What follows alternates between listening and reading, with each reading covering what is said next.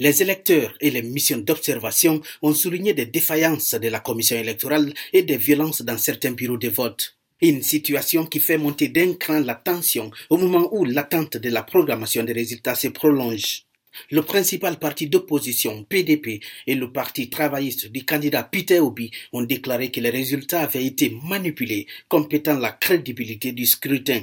Le candidat du parti au pouvoir, Bola Tinubu, est actuellement en tête avec un peu plus de 44% des voix, selon les résultats officiels publiés jusqu'à présent par la Commission nationale électorale indépendante.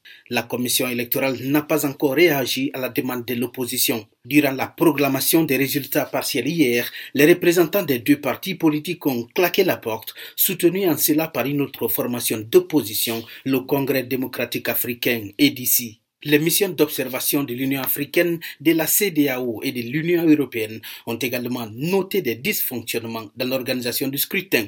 Gilbert Tamba pour VOA Afrique, Abuja.